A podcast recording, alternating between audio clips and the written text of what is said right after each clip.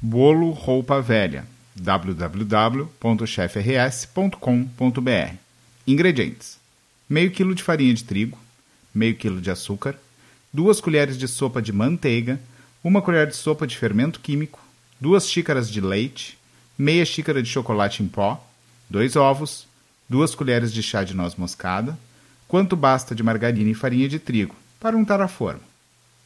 Modo de preparo: em uma batedeira, bato o açúcar com a manteiga. Adicione os dois ovos inteiros e bata até homogeneizar.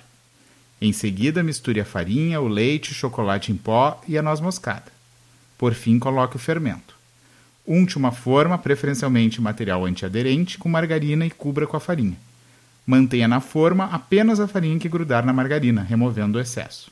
Leve ao forno, pré-aquecido em temperatura média por cerca de 30 minutos. Para mais receitas, histórias e outras informações sobre gastronomia, acesse nosso site www.chefrs.com.br.